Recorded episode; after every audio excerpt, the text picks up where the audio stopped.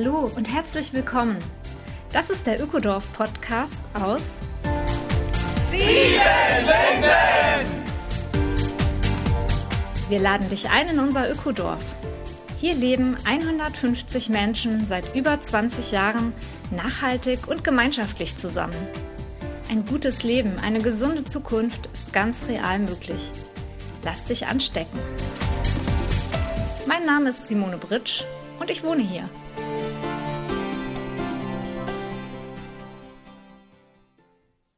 Hallo und herzlich willkommen, Folge 31 Ökodorf Podcast aus Siebenlinden. Es gibt einen nagelneuen Dokumentarfilm aus und über Siebenlinden. Der ist gerade Ende 2021 erst erschienen. Und wer hat ihn gemacht? Der Micha Würfel. Micha wohnt seit vielen Jahren in Siebenlinden und schon der Titel Kein richtig falsches Leben weist darauf hin, dass er keinen Imagefilm produziert hat. Einige Konflikte und die zwischenmenschlichen Mühen eines Alltags zwischen Vision und Realität werden gezeigt. Und es gibt da auch die total berührende Geschichte von Claire und Champa, die dann ein Baby bekommen, Milos Geburt, das Begrüßungsritual. Ja, und viele andere zauberhafte Gemeinschaftsmomente hat Micha auch eingefangen. In dieser Podcast-Folge reden wir auch über ein Leitthema des Films und zwar, wenn sich Menschen, die Welt, ihr Ökodorf so gestalten, wie es ihnen gefällt, sind sie denn dann wenigstens zufrieden damit? Die Antworten sind allerdings so individuell wie die Protagonistinnen, die in 90 Minuten ihr Ökodorf erleben und erschaffen. Also ich verspreche schon mal, es gibt sowohl in dem Podcastgespräch als auch in dem Film einiges zum Schmunzeln. Den Trailer könnt ihr jetzt schon auf dem Siebenlinden YouTube-Kanal ansehen. Hallo Micha, ich freue mich, mit dir gleich über deinen Film zu reden. Ja, hallo Simone, guten Morgen. Du hast ja schon den zweiten Film über Siebenlinden gedreht. Der erste ist bald 20 Jahre her mhm. und jetzt gibt es den Film Kein richtig falsches Leben. Nun habe ich den mal angesehen, natürlich äh, schon mehrfach auch. Und ich muss sagen, du hast ja dann nicht gerade so einen charmanten Imagefilm über Siebenlinden produziert. Nee, das äh, wäre mir auch zu langweilig gewesen, ehrlich gesagt. Also ich habe damals bei dem Leben unter Palmen vor 20 Jahren, ja, schon mehr als 20 Jahre, auch gemerkt, dass das auch eigentlich ein besserer Dienst für unsere Idee ist, wenn ich zeige, wie es wirklich ist, als wenn ich zeige, wie Leute sich das möglicherweise vorstellen. Also das war ja auch in meinen Büchern so, ne, dass ich eher so den Blick hinter die Kulissen gezeigt habe, weil ich finde, Gemeinschaft ist ein Abenteuer und ein Abenteuer ist nicht immer einfach. Ja, das ist ein Dschungel, da muss man auch mal mit der Machete hin und äh, hat auch mal Durst und Hunger und es piekst irgendwo und sticht und juckt. Und aber letztlich ist es lohnend. Ne? Also ich finde Gemeinschaft äh, toll und es ist aber nicht zielführend für irgendwen, wenn man sich das so vorstellt, ach Mensch, ich gehe aufs Land und ich habe ganz viel Zeit und endlich können die Kinder rumspringen und ich sitze in der Sonne und schaue denen dabei zu und alles andere passiert von alleine, weil so ist es nicht. Ja, das zeigst du deutlich in deinem Film. Also es gibt auch diese wunderschönen und harmonischen Szenen mit Kindern und Natur und einer wunderbaren Geburt und so weiter. Es geht aber auch ganz schön zur Sache, zwischenmenschlich, zu brisanten Themen. Und da hast du uns ja auch gleich mal einen kleinen Ausschnitt, also einen akustischen Ausschnitt mitgebracht aus deinem Film. Und da würde ich gerne mal zusammen reinhören in eine Kontroverse. Wenn Martin sagt, er hat zwei Zimmer frei, frage ich mich auch im Hinblick auf Jessicas Antrag, warum nicht da einziehen? Das ist super nah, vielleicht näher als ein Bauwagen. Martin und äh, Silken sind ja auch eine Gleichung in dem Ganzen. Wir können ja nicht einfach deren Zimmer jetzt gerade quasi. Also das ist ja wieder ein Prozess dann auch. Genau, ich würde mir einfach mal wünschen an der Stelle, ich will kein, keine Extrawurst, kein gar nichts, einfach mal ja, da gesehen zu werden in dieser Sache. Zähl mal zusammen. Was soll ich hier zusammenzählen? Ja, die Ja-Stimmen erstmal. Nur die Genossen, oder? ja, nur die Genossen. Nur die Genossen. 24 Ja-Stimmen. Mhm. Okay, und dann wie viel Unentschieden? Drei. Drei. Und wie viel Nein? Acht. 11, 11, 22. Knapp. Knapp. Also ich erkläre das ganz kurz. Also wir haben wieder die Situation, dass die Gemeinschaft sehr bereitwillig Bauwagennummern vergibt gerade. Ne? Und ich ziehe das Veto zurück, wenn die Gemeinschaft auch die Kosten zur Hälfte dann mitträgt. Aber habt ihr verstanden, ne? Ja, Micha, ähm, gib uns noch mal kurz eine Vorstellung, was war das für eine Szene, was war der Kontext ganz genau? Ja, also das war jetzt ja nicht der ganz, ganz große Konflikt, aber einer von vielen kleinen, mit dem man hier sich so nebenbei beschäftigt. Es ging darum, dass der Jonas, der relativ neu noch in Siebenlinden ist, in einen Bauwagen ziehen wollte und dafür eine Bauwagennummer beantragen muss, was aber nicht so einfach war, weil man vergibt ungern Bauwagennummern, solange Zimmer in Wohnhäusern leer stehen, weil das äh, Wohnen in Wohnhäusern ist ökologischer als das Wohnen im Bauwagen und deswegen versuchen wir erstmal die Häuser vollzukriegen. Und in diesem Fall war es blöd, weil der Bauwagen war leer, der stand direkt neben dem äh, Wohnort, wo Jonas vorher gewohnt hat und er wollte nicht in diese WG ziehen, die frei war. Und es ist einfach ein Beispiel dafür, wie auch Kleinigkeiten einen ganz schön aufhalten können. Und ähm, ich glaube, das ist wichtig zu sehen, wenn man sich so diese große Transformation der Gesellschaft so vornimmt, dass es eben an den Menschen auch hängt, sowas alles mitzugestalten und dass es auch an solchen Kleinigkeiten hängt. Und dafür haben wir in Siebenlinden ganz viele Beispiele. Dass wir eigentlich eine einfache Idee haben, ne? wir bauen zusammen ein ökologisches Dorf, wir wollen alle dasselbe. Nein, leider in der Praxis wollen wir überhaupt nicht dasselbe. Also ich habe noch nie so eine Diversität gelebt wie in Siebenlinden. Das sagst du ja auch in dem Film dann als Kommentator. Ja, ich habe jetzt viel mehr Verständnis für die große Politik und die ganzen Querelen, die da manchmal ablaufen, seit ich in Siebenlinden lebe. Ja, ja, das ist nämlich auch total spannend, weil viele Leute denken, ja Mensch, Gemeinschaft, das ist Aussteigen, endlich raus aus dem Ganzen. Und dann merkst du hier, okay, wow, wenn du mit vielen Menschen was zusammen auf die Beine stellst, dann kommen ganz schnell ganz viele von den Sachen wieder, die dich in deinem anderen Leben so nerven. Aber das Tolle ist, wir haben hier eine Selbstbestimmung, wir haben eine Handlungsmacht, wir können damit umgehen. Ne? Wir können zusammen darüber diskutieren, wie wir, das, wie wir das machen und finden Lösungen. Und das ist letztlich das, was, was das Leben hier so bereichert macht für mich. Ne? Deswegen will ich auch so einen Film machen, um das zu zeigen. Ich hoffe, am Ende des Filmes merkt man auch, wow, ist aber schon ziemlich cool, weil man sieht ja den ganzen, den ganzen Sommer, die Kinder springen rum, es ist wunderschön, es ist, man kann in die Sauna gehen, man kann in den Teich gehen und es gibt immer nette Leute, die irgendwie auch einen Witz auf den Lippen haben. Also es ist ein gutes Leben. Ja, du hast auf jeden Fall viele schöne Szenen eingefangen, das muss ich auch sagen. Es ist dir auch gelungen, obwohl du während der Corona-Krise gedreht hast, doch viele ganz gemeinschaftliche und ja, innige Momente mit einzufangen. Ich meine, es sieht manchmal ein bisschen chaotisch aus, wenn wir da so alle mit zwei Meter Abstand bei der Vollversammlung sitzen. Aber okay, du hast immerhin den, den Film angepackt in dieser Zeit. Das fand ich sehr besonders tatsächlich. Das, das habe ich mir aber auch nicht ausgesucht. Ne? Und es ist auch Absicht im Film, dass die ganze äh, Corona-Thematik erst am Ende reingeholt wird, weil ich habe schon das Gefühl, man kann sich den Film anschauen und und das gar nicht so sehr im Jahr 2020 verorten, weil tatsächlich haben wir hier Corona im ersten Jahr nicht so doll gespürt wie anderswo. Ja, das stimmt. Ich finde, was du sehr gut gezeigt hast, ist ähm, so dieses Zusammenleben von lauter Individualisten. Ich selber bin ja auch Protagonistin in dem Film und sage an einer Stelle auch, hey, das ist ja hier auch ein Haufen von lauter Individualisten und eigentlich müssen die erstmal lernen, Gemeinschaft zu leben. Und mir gefallen unheimlich gut die einzelnen Porträts, die du so rausarbeitest in dem Film, ja. Ist dir ein Charakter da besonders ans Herz gewachsen in der Zeit oder hast du einen Mitbewohner, eine Mitbewohnerin noch mal ganz anders kennengelernt? ja, also, also dich zum Beispiel. du bist eine ganz tolle Protagonistin, du sagst da irgendwie ganz locker wirklich schöne Sachen, die ich gerne im Film verwendet habe. Aber auch Claire war ganz toll als Protagonistin. Ich meine, sie ist auch, also sie ist jemand, die relativ neu im Ökodorf ist, die im Film sagt, sie war mal Rechtsanwältin. Also ich, ich schluck da immer, wenn ich das sehe, denke, wow, die, die da jetzt im Bauwagen hockt, war mal so richtig straight. Jetzt ist sie bei uns, cool. Und dann kriegt sie da ein Kind und ist richtig glücklich. Und jetzt sehe ich sie ja auch nach wie vor. Ne? Milo wird größer. Und also ich mein kleiner Spoiler, das Kind wird auch geboren, das sie am Anfang im Bauch hat. Aber ähm, sieht man dann im Film. Das war auf jeden Fall ein Gewinn. Wer war denn dann noch? Ja, ich meine, mein Freund Julian, mit dem wollte ich eigentlich noch viel mehr drehen, weil der wahnsinnig lustig ist, aber äh, man kann halt auch nicht immer nur Witze gebrauchen im Film. Es war dann eine ganz gute Mischung. Also ich finde es auch schön, dass es so viele geworden sind, die jetzt irgendwie vorkommen und was sagen können. Es gab auch Leute, da dachte ich, wow, die wären, die wären voll die Stars und da hat es dann gar nicht gut geklappt. Die haben irgendwie keinen Satz grammatikalisch korrekt zu Ende gesprochen. Ich habe auf jeden Fall eine große Wertschätzung auch für diejenigen, die vielleicht nicht nur positiv und äh, leuchtend ja. schillernd dargestellt werden, sondern in einer Kontroverse dargestellt werden im Film, ja. die ja tatsächlich so stattgefunden hat und dass sie das hinterher erlaubt haben. Ja, auch, ja, es, gibt, es gibt einen, äh, der wirklich ganz toll ist, der Jörg der zufälligerweise zwei oder dreimal der Bösewicht ist in den Szenen. Also er sagt immer genau das, was, was scheinbar alle anderen gerade nicht hören wollen. Aber das ist ja auch toll, ne? Also ich finde das auch, das ist auch markant, dass jemand sich das traut. Und das war ja auch wichtig jedes Mal.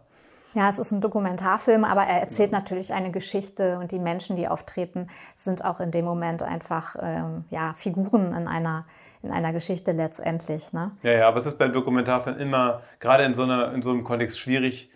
Also es war jetzt nicht so einfach, dass die wirklich alle einfach gesagt haben, ja, Film einfach, sondern ich musste da schon diskutieren und zwei, wollten, zwei Leute wollten auch Unterschriften haben, dass sie wirklich auf jeden Fall jede Szene sehen können. Aber bei denen hat sich dann total erledigt. Die kamen dann gar nicht mehr groß vor. Nee, ich bin wirklich sehr, sehr dankbar für ganz sieben Linden, dass sie mich filmen lassen haben. Und da hat es natürlich geholfen, dass ich vor 20 Jahren schon mal hier war und das letztlich ganz gut ausgegangen ist. Und, und dass du jetzt natürlich auch hier lebst. Und ne? dass ich jetzt hier lebe, genau. Ich bin hier ja auch ganz, ganz gut verwurzelt inzwischen, ja. Ja, ich denke, das merkt man beiden Filmen an, sowohl Leben unter Palmen als auch ähm, kein richtig falsches Leben, dass es von jemandem produziert wurde, der lange hier vor Ort verweilt ist. Ich merke den Unterschied, wenn einfach so ein Filmteam hier reinrauscht und zwei Tage dreht und die Szenen irgendwie hintereinander setzt, ohne so eine ganz profunde Kenntnis und so eine Innenschau auch von Gemeinschaftsleben von Siebenlinden. Also da hast du schon etwas ganz anderes produzieren können. Ja, wobei das interessant ist, ne, weil das wurde mir auch schon als Nachteil angerechnet. Ne? Also ich werde auch als Filmemacher dann nicht so ernst genommen von Redaktionen oder von Filmförderungsgesellschaften oder sowas, weil die sagen, naja, da ist halt einer, der filmt da sein Dorf. Ne? Dass ich letztlich kritischer damit bin als die ganzen Fernsehbeiträge, das ist ja auch kurios, ne? Also die ganzen Fernsehbeiträge bei uns, die jubeln uns ja in den Himmel und da kann man ja faktisch alles im Interview sagen und das wird durchgenickt. Und das mache ich ja gar nicht. Ich bin ja eigentlich viel kritischer mit dem, was dann letztlich im Film landet. Aber ich habe mich damit abgefunden. Ne? Es ist jetzt wieder kein Film, äh, der irgendwie Finanzierung bekommen hat oder im Fernsehen läuft und so. Das ist natürlich schade, aber dafür ist er auch echt. Ja, und er ist auch echt äh, vom Umfang her lang geworden. Sind das 90 Minuten geworden? Ja, ja es ist eine 82 Minuten, perfekte ja. abendfüllende Länge. Ja, ich kann den auch gut zeigen und danach noch ein Filmgespräch machen und so, ja. Hm? Ja, Micha, am Anfang vom Film stellst du ja auch so eine Forschungsfrage in den Raum, ja?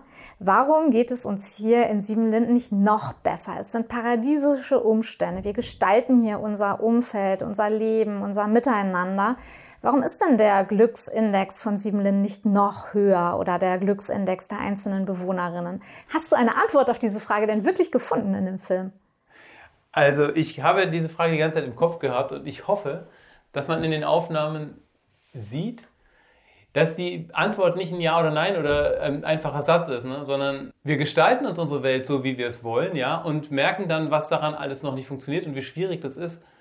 Und das gehört dazu, glaube ich. Ich glaube, das gehört dazu, dass wir ein Projekt hier haben, das uns herausfordert und wo wir Hürden überwinden. Und letztlich macht das dann ein sinnhaftes Leben, also für mich zumindest. Ich glaube, die Antwort ist nicht in einen Satz zu fassen, aber wenn man sich den Film anschaut und sieht, wie die Leute trotz aller Konflikte trotzdem ganz schön glücklich darüber kommen und wie viel selbstverwaltete Kultur oder selbst erfundene Kultur wir uns da gönnen, also mit dem Siebenlindenlauf, mit dem, mit dem Kistenklettern, dem Begrüßungsritual von dem Baby, dann merkt man schon so, wow, das ist eine Kultur, die ist wirklich äh, tiefgehend nachhaltig. Und das ist dann vielleicht auch die Antwort. Ne? Wir, wir können vielleicht gar nicht erwarten, dass es einfach wird, wenn wir uns anders aufstellen im Leben. Und das ist ja auch äh, in dem Film, ne, wenn ich sage, ich habe Verständnis für die Politik, das ist mir ganz wichtig, ne, dass man in so einem Leben in Gemeinschaft nicht das paradiesische Wolkenkuckucksheim sieht, sondern dass man sieht, okay, das ist ein Leben, da muss man was für tun, aber das lohnt dann letztlich auch. Oder wie Dieter Heilbach, einer unserer Gründer, sagte, die Fußsohlen der schönen Ideen werden schmutzig beim Gehen. Das ist ein Satz, an den ich öfter mal denke, wenn ich den Eindruck habe, puh, hier ist aber auch nicht nur einfach, dann einfach zu sehen, ein Weg hat auch äh, nicht nur äh, einen roten Teppich, sondern halt auch Schmutz und ich sehe es an meinen Fußsohlen und ich wachse da dran, wir gehen damit um ja. Genau, man kann die Füße auch wieder abwaschen und dann geht man weiter und dann wird es wieder dreckig und so weiter. Ja, gibt es irgendetwas, was im Film fehlt? Also ist dir im Nachhinein aufgegangen, Mensch, das hätte ich gerne noch reingenommen, da habe ich gar keine Szenen zugedreht oder, oder, oder? Also es ist sicher für viele eine wichtige Frage und sie wird auch für uns und auch für mich immer wichtiger, wie wird man denn eigentlich dann alt in so einer Gemeinschaft? Da habe ich sehr wenig dazu. Also man sieht die älteren Menschen immer im Bild. Man sieht auch, dass sie auch Rollstühle haben und auch äh, Rollatoren und so weiter. Aber ich habe sie nicht gesondert interviewt. Das ist einfach, man muss sich irgendwie beschränken, dass man diesen dramaturgischen Faden kriegt, dass es halt auf keinen Fall langweilig wird. Ne? Man muss eine Spannung erhalten, obwohl man jetzt keine dramatische Geschichte hat wie in einem Liebesfilm oder sowas. Und da sind die sozusagen ähm, nicht drin. Was auch cool wäre, fände ich, wenn man noch die Sicht der Kinder noch mehr hätte. Also man sieht, dass Kinder rumspringen, dass sie glücklich sind. Aber es wäre wahrscheinlich nochmal ein ganz eigener Film. Ich wollte so einen Film auch schon mal machen, wirklich Sieben Linden aus Sicht der Kinder. Aber das ist dokumentarisch sehr, sehr aufwendig. Diese Möglichkeiten hatte ich zeitlich und finanziell überhaupt nicht. Und davon ein bisschen was reinzunehmen, hätte auch jetzt diesen Rahmen gesprengt. Und ja, die Geschichte mit den Beziehungen ist mir persönlich sehr wichtig in Siebenlinden, ne? dass wir hier sehr erfüllte persönliche Beziehungen haben können, dass es verschiedene Beziehungsmodelle gibt und dass es auch ein, dass so eine Gemeinschaft auch ein guter Nährboden für verschiedene Arten von Familien, Freundschafts- oder auch Liebesbeziehungen ist. Das habe ich gar nicht drin, obwohl mir das persönlich wichtig ist. Wobei du ja tatsächlich deine eigene Familienkonstellation schön eingefangen hast. Ihr seid die Gemily, gemeinsam Family. Ihr habt ähm, mit vier Erwachsenen drei Kinder, die ihr wirklich komplett zusammen aufzieht. Man darf auch in euer durchaus etwas unaufgeräumtes Wohnzimmer reingucken, wie ihr ja. da zusammen äh, lebt. Und ja, wirklich totaler Alltag in eine sehr ungewöhnliche Familienkonstellation. Aber das ist ja zum Beispiel auch sehr kurz im Film. Ne? Also es, da viele wollen dann darüber sofort mehr wissen. Und auf der DVD ist auch ein ganz toller Beitrag von Spiegel TV. Den durfte ich darauf pressen, der genau über die Gemini ist, davon handelt. Aber ähm, ich habe im Film nicht viel mehr dazu gesagt, außer dass wir so leben. Ne? Also ein Grund, warum ich damals hergekommen bin, das war tatsächlich, weil ich dachte, ich habe hier gesehen, dass hier Familien sind, wo die Eltern mal Liebespaare waren und sich dann getrennt haben und aber beide noch im Dorf wohnen. Und das hat mich sehr beeindruckt. Also ich bin selber ein Trennungskind, meine Eltern haben sich geschieden, als ich äh, sechs war. Und als ich dann letztlich den Entschluss gemacht habe, ich ziehe hier hin, dann war das für mich wichtig zu sehen, okay, das geht hier. Weil ich habe auch erwartet, ich möchte vielleicht mal eine Beziehung haben, ich möchte vielleicht auch mal Kinder haben, aber ich bin auch realistisch genug, um zu sehen, dass sowas nicht ewig hält. Und das war für mich ein ganz tolles Beispiel. Das taucht fast nie auf, wenn wir das Ökodorf vorstellen, wie wichtig das ist. Und in meinem Film taucht jetzt wieder nicht auf. Ne? Aber ähm, sowas finde ich eigentlich sehr wichtig. Ich meine, letztendlich fehlt ganz viel in dem Film, äh, was rund um unser ökologisches Konzept sich rankt. Wenn das Soziale so in den Vordergrund gestellt wird, gab es dann auch ähm, Feedbacks äh, von Zuschauerinnen zum Beispiel, die den Film jetzt gesehen haben, dass die ökologische Fragestellung ein bisschen stark in den Hintergrund geraten ist? Ja, tatsächlich gab es das. Es gibt Leute, die sagen, ähm, der hat mir total gut gefallen, aber ganz klitzekleine Sache, ihr seid doch schon ziemlich toll. Wieso betonst du das nicht noch mehr? Ihr habt doch ökologisch wirklich sehr viel erreicht. Und da denke ich, ja, das stimmt schon. Wir haben ein Drittel des ökologischen Fußabdrucks Deutschlands. Ne? Das ist eigentlich sensationell. Das mache ich auch in der Werbung für den Film, sage ich das immer. Ey Leute, das ist ein Prototyp für ein Leben, von dem alle reden. Und, und keiner nimmt es ernst. Ist doch verrückt.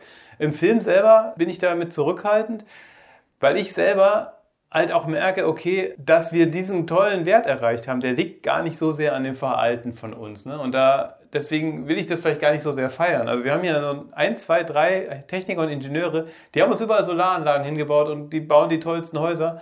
Und wir anderen, wir freuen uns, dass wir mit Solarwasser duschen können, anstatt äh, das mit Gas zu machen. Aber wir tragen da gar nicht so viel dazu bei. Und stattdessen finde ich es eher interessant, okay, es gibt Flugreisen in Siebenlin. Wie passt das denn zusammen? Und zeigt das dann. Ne? Also ich zeige ganz gerne das, wo wir meiner Meinung nach noch viel mehr machen müssen, als mich darauf auszuruhen, wie toll wir schon sind, was ich natürlich auch machen könnte. Und was auch gültig ist, ne? weil wir bezahlen alle diese Häuser, die, die teuer ökologisch sind und wir haben alle Verständnis dafür, dass wir Komposttoiletten haben und Strohballenhäuser, was vielleicht auch manchmal einen Nachteil bringt. Aber darauf möchte ich mich gar nicht ausruhen. Ich habe das Gefühl, Siebenlinden ist toll, das, das wird an anderer Stelle schon gesagt. Ich möchte jetzt noch mal wissen, was bedeutet es denn jetzt in Gemeinschaft zu leben? Und wieso ist es nicht noch einfacher? Und wo sind denn da die Probleme?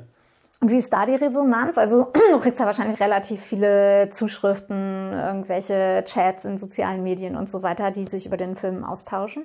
Die Leute finden es wirklich gut, so nah dran und, und so ehrlich von Sieben Linden zu hören, wie es hier wirklich ist. Sie haben wirklich das Gefühl, sie haben diesen Sommer miterlebt. Und das war eigentlich mein Ziel. Das war in, damals im Leben unter Palmen auch schon. Dann erlebt man auch so einen Sommer in Siebenlinden mit, aber da ist Siebenlinden noch total viel weniger fertig als jetzt. Wollen die alle jetzt hierher ziehen? Da habe ich jetzt noch nichts gemerkt. Ich habe noch nichts gehört, dass Leute gekommen sind, weil sie den Film gesehen haben. Ich habe von einem Menschen gehört, der gesagt hat, äh, er hat seine Bewerbung zum Intensivkurs jetzt erstmal wieder zurückgezogen, weil es ja doch nicht so ganz so einfach ist, wie er sich vorgestellt hat. Und das ist natürlich auch gut. Ne? Wir brauchen ja auch hier Leute, die Lust auch auf die Herausforderungen haben und sie sich was zutrauen. Ja, Sieben Linden Intensiv ist einer der Kurse, wenn man hier einsteigen möchte, die man belegt. Da hat jetzt offensichtlich ein Bewerber sich das aufgrund des Films nochmal anders überlegt, was ja kein Fehler ist, weil er hätte sowieso Ähnliches hier erfahren, was in dem Film äh, gezeigt wird. Und wenn man vielleicht nicht so ein konfliktgeübter Mensch ist, dann ist es schon erstmal auf jeden Fall eine Herausforderung hier Wobei damit. man jetzt auch nochmal, da muss ich jetzt tatsächlich auch nochmal sagen, es gibt hier wirklich nicht nur Konflikte. Ne? Also wenn du gut dabei bist und dich äh, einigermaßen dich selber kennst und weißt, was du brauchst im Leben, dann hast du hier auch nicht die ganze Zeit Konflikte. Ne? Oder anders gesagt, Konflikte müssen nicht immer was Negatives sein. Es kann ja. eine positive Herausforderung sein, miteinander zu wachsen und trotzdem noch miteinander klarzukommen, so wie wir auch in fortgeschrittenem Stadium der Corona-Krise immer noch friedlich hier zusammenleben und schon einige Kontroversen miteinander ja, gestritten und äh, ausgefochten und ja, gerungen haben. Ne? Was ist denn für dich der wichtigste Grund, die Herausforderung, warum du es immer noch liebst, in Siebenlinden zu leben, Micha? Du hast ja auch mal eine frühe Version des Filmes gehabt, in dem du Siebenlinden als Lebenssinnmaschine bezeichnest. Also ich ich wohne in diesem Projekt ne, und ich gehe ich geh durchs Dorf und merke immer wieder, auch bei allen E-Mails, die noch unbeantwortet sind und wo ich mich über Leute aufrege, dass ich in ganz viele Gesichter gucke, die ich wirklich gerne mag und wo ich denke, wow, die bringen wirklich einen kleinen Teil mit in dieses Dorf, das ich so liebe. Und ich liebe es deswegen und ich finde, dass es deswegen auch nachahmenswert ist, weil ich habe hier ein Leben, in dem ich gerade genug Herausforderungen habe, dass sie für mich noch handelbar ist und immer wieder Erfolgserlebnisse, dass wir wieder einen Schritt getan haben und das Dorf wächst und Leute sind begeistert und ich kann mich hier wirklich voll und ganz mit Fleisch und Blut und all meinen Talenten einbringen. Aber es wächst mir auch nicht über den Kopf. Ne? Also ich habe das Gefühl, das ist genau die richtige Dosis Selbstbestimmung, die mein Leben sinnhaft werden lässt. Wenn, man jetzt ganz philosophisch wird, was ist der Sinn des Lebens, oder wenn ich mal eine Krise habe, so einen Depri-Tag oder sowas, dann kommt mir das vielleicht auch nicht mehr alles sinnvoll vor, ja, dann kommt mir nichts mehr sinnvoll vor. Aber im Großen und Ganzen ist das das, was man braucht, um ein sinnvolles Leben zu haben. Man, man hat seinen Raum, man, kann, man sieht seine Kinder aufziehen, man sieht seine Freunde oft. Das ist genau die richtige Dosis. Ne? Und das wünsche ich ganz, ganz vielen Leuten. Es gibt so viele Leute, die diese Dosis halt nicht erreichen. Die irgendwie sich vielleicht ganzen Lebenssinn auf ihren Job ge ge projiziert haben und dann ist der weg und dann sitzen sie da und haben nichts mehr zu tun.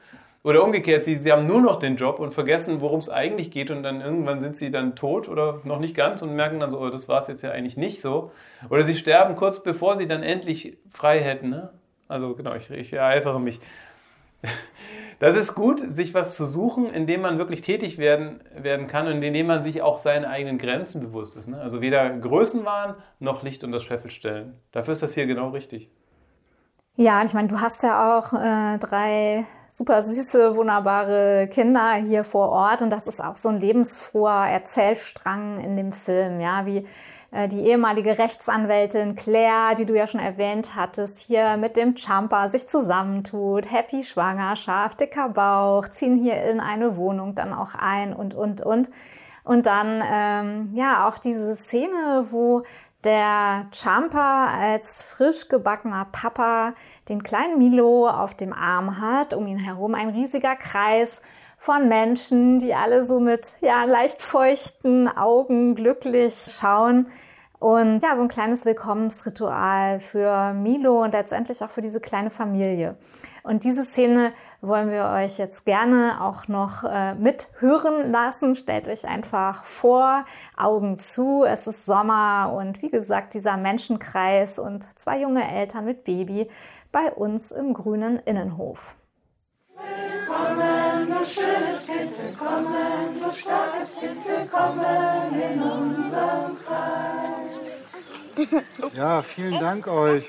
Das war nur kaum noch, kaum noch was, also es ist einfach ja, viel, oft unbeschreiblich, unbeschreiblich schön, trotz dass man nur ein paar Stunden Schlaf hat so richtig. Und ja, es ist so ganz viel Dankbarkeit und ihr kennt, dass ich das seit, weiß ich nicht, acht, neun Jahren dieser Wunsch ganz stark in mir ist oder viele, die lange schon hier leben. und dass das mit Claire jetzt so, dass das alles so wahr geworden ist. Danke euch. Und danke dem Leben. Danke. Schön, dass ihr da nicht Leben entschieden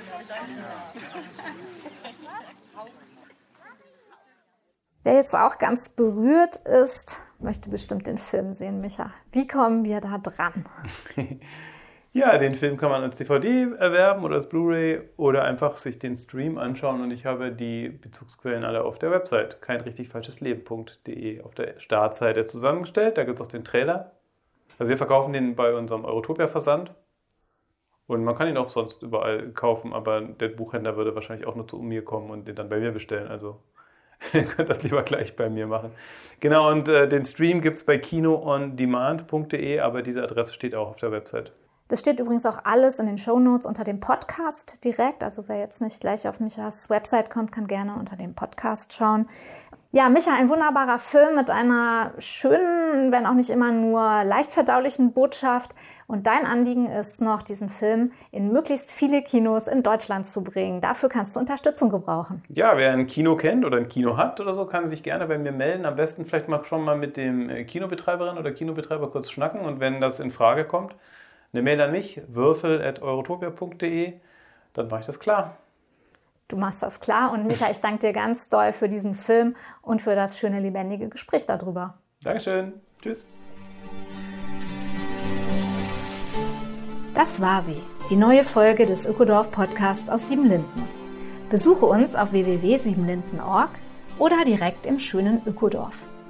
In unseren Seminaren lernst du die Welt von morgen nachhaltig und gemeinsam zu gestalten. Der Ökodorf Podcast aus Siebenlinden ist eine Produktion vom Freundeskreis Ökodorf e.V.